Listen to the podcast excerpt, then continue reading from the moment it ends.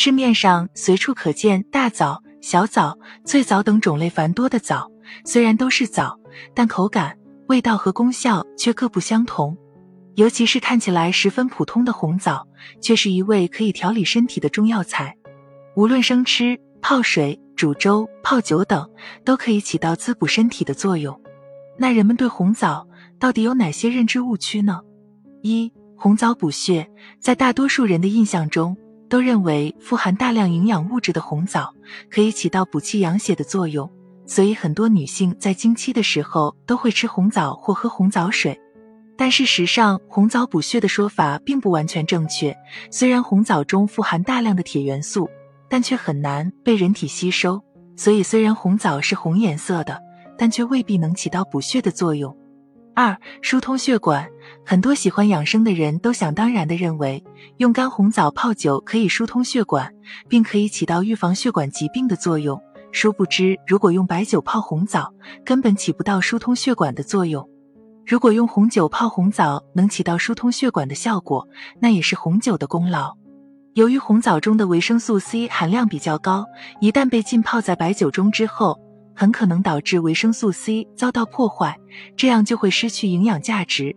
所以红枣泡酒并不能起到疏通血管的作用。三、增加精量，很多女性在经期的时候都会用红糖煮红枣水饮用。认为这样可以增加经血的流量，从理论上来讲，这简直就是谬论。除了在月经期吃了阿司匹林、氯吡格雷等抗凝血的药物，否则仅凭吃红枣或喝红枣水，根本不会出现经血过多的情况。四、降低结石病几率。不知道从何时起兴起了一股吃红枣可以降低身体出现结石的说法，但这种说法并未得到医生认可，因为红枣中的营养成分。根本不具备分解结石的作用，也就无法预防体内结石出现，所以千万不要轻信这种说法。五、改善气血。从中医角度来讲，如果身体出现了气血不足的情况，那么通过吃红枣的方式，的确可以起到一定的改善作用。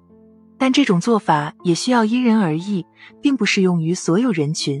所以，一旦身体出现了气血亏损的问题后，应该及时就医检查并治疗，这样才不会耽误最佳的治疗时机。六、能抗过敏。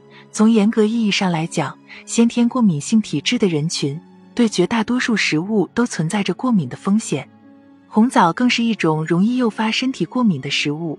身体容易过敏的人群应拒绝食用红枣，否则很容易导致身体出现过敏症状。七。不用洗，直接吃。水果超市中销售的红枣看起来既干净又卫生，所以一些人买完红枣之后，根本不用清水冲洗就开始吃，而且还认为这是原生态吃饭。殊不知，越是看起来好看的红枣，就越应该用清水反复洗几遍，这样才能消掉农药残留以及红枣表面的灰尘。上面介绍了红枣的一些功效和作用，以及大众对红枣这种食物的错误认知。红枣虽然属于药食同补的食物之一，但却并不是万能的灵丹妙药，所以千万不要对红枣的养生和治疗功效产生太多幻想。尤其是红枣泡酒，也根本起不到疏通血管的作用。